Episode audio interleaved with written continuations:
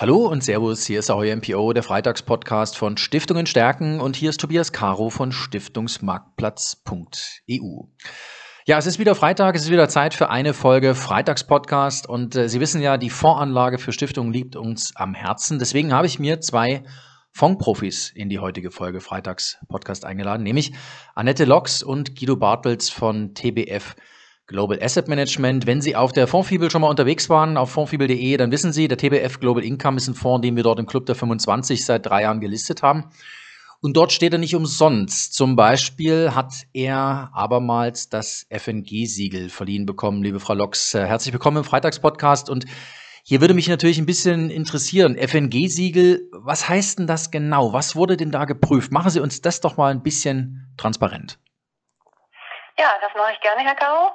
Ähm, also wir haben bekommen das FNG-Siegel mit einem Stern. Mhm. Und ähm, das ist ja ein Qualitätsstandard für die nachhaltigen Investmentfonds hier im deutschsprachigen Raum, wird jährlich erneuert und äh, zu beantworten sind, ich glaube, nahezu 80 Fragen. Und das FNG-Siegel gliedert sich eigentlich in zwei Stufen. Man muss Mindestanforderungen erfüllen, um es überhaupt zu bekommen. Mhm. Und die Sterne, die bekommt man, wenn man äh, praktisch ein Stufenmodell noch erfüllt. Und da geht es dann um institutionelle Glaubwürdigkeit, also wie wird die Nachhaltigkeit im Unternehmen gelebt, ähm, gibt es Produktstandards, wie ist die Research-Qualität, wie ist der Prozess des Researchs. Ähm, all das wird geprüft und ähm, ich würde kurz eingehen wollen auf die Mindestanforderungen. Sehr schön. Die, glaube ich, äh, das sind, was so, was so die Anleger oft auch ähm, kennen, aus dem, was so über die Medien äh, immer wieder zur Nachhaltigkeit gesagt wird, nämlich dass zum Beispiel Unternehmen ähm, äh, über Mindestausschlusskriterien aussortiert werden. Also im FNG gibt es äh, recht starke Mindestausschlusskriterien. Die Aktien, die in den Fonds kommen, die dürfen beispielsweise nichts zu tun haben mit kontroversen Waffen. Mhm. Ähm, es gibt ganz harte Umsatzgrenzen bei konventionellen Waffen, die ausgeschlossen werden. Kernenergie wird ausgeschlossen, thermische Kohle, Verstromung, ähm, Tabakwerte. Also all diese Aktien die fallen sowieso schon mal durchs Raster ähm, und dürfen gar nicht erst in den Fonds, der sich um ein FNG-Siegel bewirbt, investiert werden. Das gilt auch bei Anleihen. Da kann der äh, Guido nachher noch was zu sagen. Also auch da muss man gucken, ähm, äh, erfüllen die eigentlich alle ähm, Abkommen, die es äh, zwischen Staaten gibt, beispielsweise Freedom House. Ähm, sind die sind die da äh, haben die nichts mit Korruption zu tun und so weiter. Also das prüft das FNG oder ich sag mal so, äh, das QNG, das ist diese Qualitätssicherungsgesellschaft, die für mhm. die Zertifizierung zuständig ist. Und ähm, was ich am FNG-Siegel toll finde, ist, dass das eben über eine, im Grunde über eine, ähm, ja, wie soll ich sagen, über einen Auditor am, an der Uni Hamburg am Lehrstuhl von Professor Dr. Busch eben ähm, zertifiziert wird und auch geprüft wird und damit unabhängig ist. Mhm. Und dann gibt es ja noch dieses Stufenmodell, da hatten Sie mir jetzt im Vorfeld als Stichwort gegeben, die institutionelle Glaubwürdigkeit. Was muss ich mir denn darunter vorstellen? Und dafür gibt es dann bis zu drei Sterne. Vielleicht können Sie das auch noch mal ein bisschen freilegen, was da genau angeschaut wird. Genau, also da wird zum Beispiel geguckt, was hat das Unternehmen eigentlich für eine ESG-Policy? Ist die öffentlich zugänglich? Wie ist beispielsweise Nachhaltigkeit auf der Führungsebene verankert? Gibt es einen Zusammenhang zwischen beispielsweise ähm, der, der, des Gehaltsgefüges, wird das irgendwie mit Nachhaltigkeit verankert? Gibt es einen mhm. Bonus, wenn man irgendwas ähm, an Nachhaltigkeit lebt im Unternehmen? Wie sieht's aus mit der Weiterbildung der Mitarbeiter? Sind die, werden die nochmal geschult im ESG-Bereich? Ne? Wie ist mhm. der, der Investmentansatz insgesamt? Gibt es ähm, weitere institutseigene Bemühungen? Beispielsweise stellen wir in unserem Haupthaus in Singen ähm, Stromtankstellen für E-Autos zur Verfügung, dann ähm, beziehen wir emissionsfreien Strom bei TWF. All solche Dinge muss man belegen, muss das alles einreichen. Also es gibt eine sehr intensive ähm, Plattform, die ist sehr umfangreich, die muss ausgefüllt werden.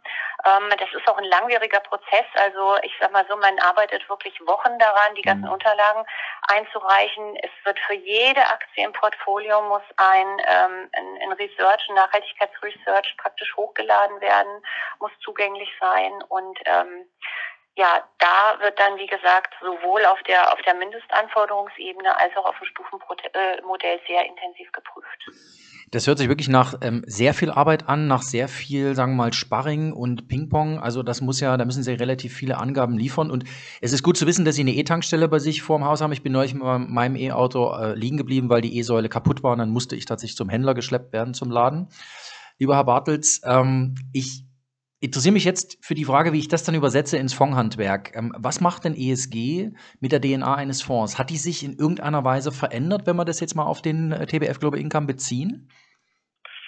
Ähm, ja, also auch erstmal von mir auch herzlich willkommen. Äh, nein, also die, also die DNA insofern hat sich nicht gewandelt, weil der Fonds, den Global Income, den wir im Moment jetzt hier gerade besprechen, war von vornherein so konzipiert, dass er, wie gesagt, für Anleger gedacht halt war, die eine gleichmäßige und regelmäßige Ausschüttung bevorzugen mit möglichst wenig Volatilität in der, in der, in der Fondsbewertung. Mhm. Das sind in der Vergangenheit oft, äh, vor allen Dingen eben auch Stiftungen gewesen, die gerade eben, wie gesagt, ein Stiftungsvermögen sozusagen versuchen zu mehren und natürlich auch, um ihre Zwecke, Stiftungszwecke zu erfüllen, natürlich auch ein gleichmäßiges Einkommen bedürfen und eben möglichst wenig Volatilität drin haben. Und da war es natürlich, äh, einfach die normale Conclusio, die Conditio sine qua non, dass wir hier, wie gesagt, unter ESG-Kriterien arbeiten, weil tatsächlich ist es eben so, dass viele Stiftungen, nicht alle, aber viele Stiftungen doch eher, eher auch aus dem kirchlichen Bereich unterwegs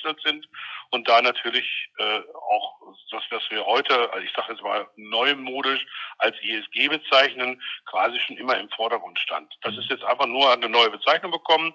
Und durch die Verwendung des FNG-Siegels jetzt, also dass wir dort tatsächlich also auch partizipieren und das auch nochmal extern zertifizieren, dass wir eben nicht nur einfach ESG draufschreiben, sondern tatsächlich auch ESG drin ist mhm. und das Ganze von unabhängiger Stelle nochmal geprüft wird, ist quasi noch so ein, ja, eben wie Annette vorhin sagte, eine Eins mit Sternchen an dieser Stelle. Das kann man sozusagen quasi sagen, äh, wir kennen das alle noch, oder früher hat man einen kleinen Stempel gekriegt oder meine Kinder in der, in der Grundschule, wo, bevor es noch Noten gab. Ja. So ungefähr muss man sich das Ganze letztlich vorstellen. An der eigentlichen Arbeit hatte sich insofern dann wenig gewandelt. Wir haben von vornherein immer darauf geachtet, dass wir also möglichst breit, breit gestreute Investitionspolitiken eben haben. Äh, ja, natürlich ist das eine oder andere Unternehmen, was wir vielleicht in der Vergangenheit, bevor wir eben diesen Kriterien, unseren formellen Kriterien unterworfen haben, vielleicht doch im Portfolio drin haben. Das mag der eine oder andere Tabakkonzern gewesen sein, das mag der eine oder andere Ölkonzern gewesen sein.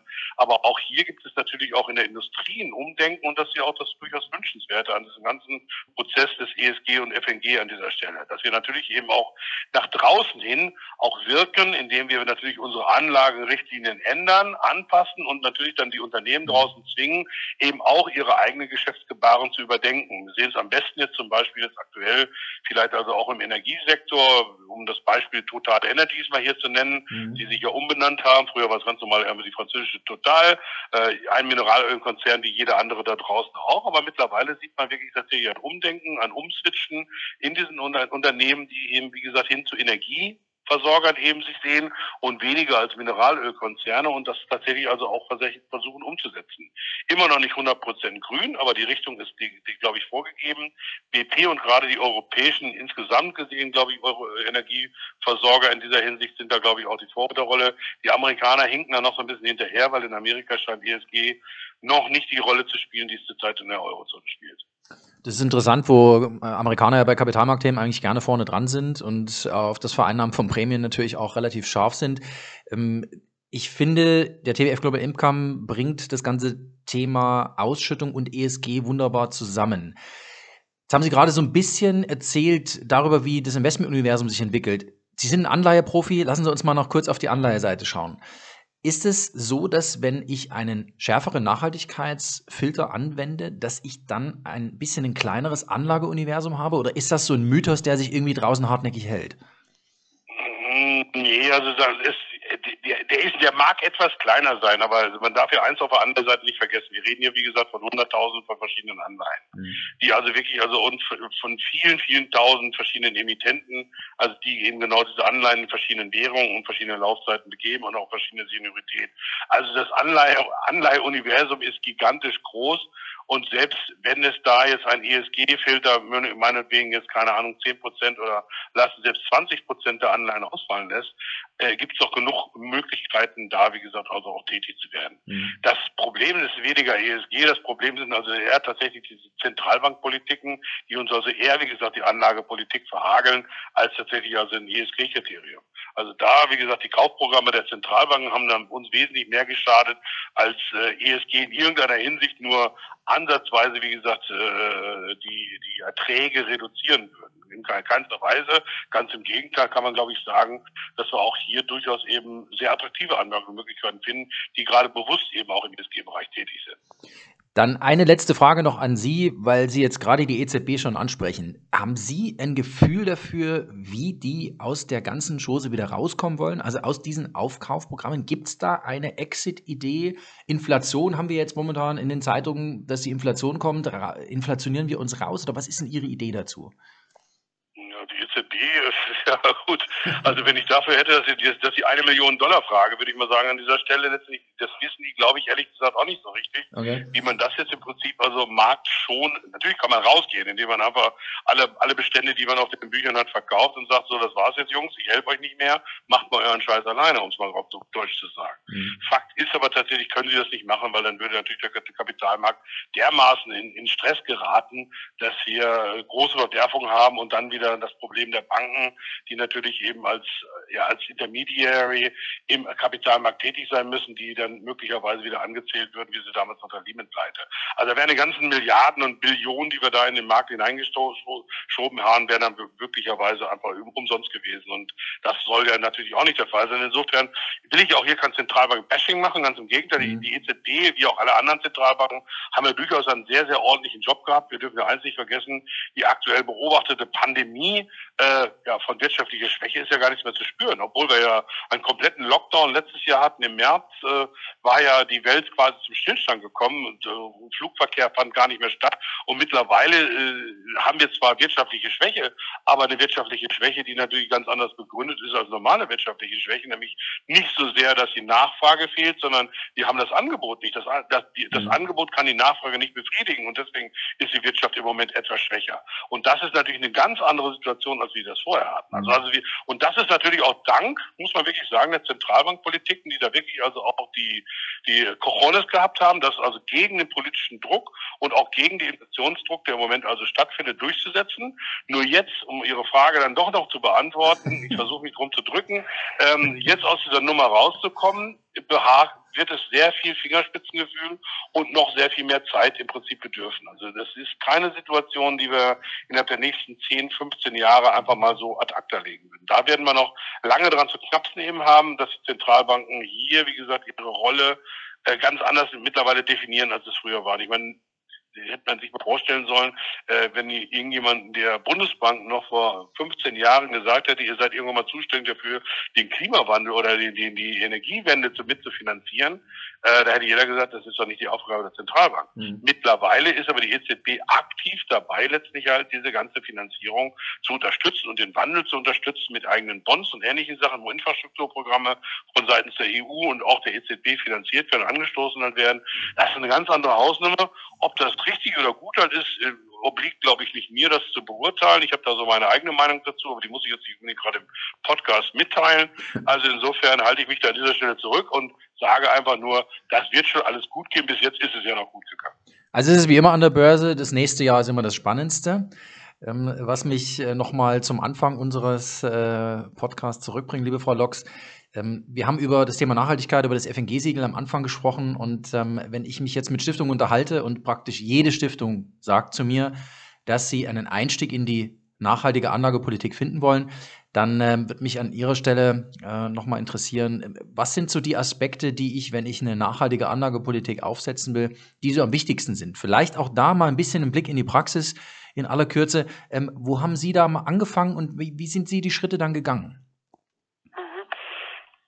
Also es ist so, dass ich glaube, es macht Sinn, dass man nicht einfach nur sich bezieht auf einen, einen Ausschluss oder ein Best-in-Class-Verfahren oder so, sondern dass es wirklich wichtig ist, dass man ESG integriert in die komplette Anlagestrategie. Mhm. Und so machen wir das. Also bei uns ist es so, dass jede Aktie, die beispielsweise jetzt in den Global Income kommt und auch jede Anlage, äh, jede Anleihe, muss bestimmte ähm, Kriterien erfüllen. Und wir arbeiten in dem Bereich mit MSCI zusammen. Da gibt es ein ESG-System und ähm, danach werden ich sag mal, wird ein breites Universum im Grunde geratet und äh, analysiert nach ähm, Nachhaltigkeitsaspekten.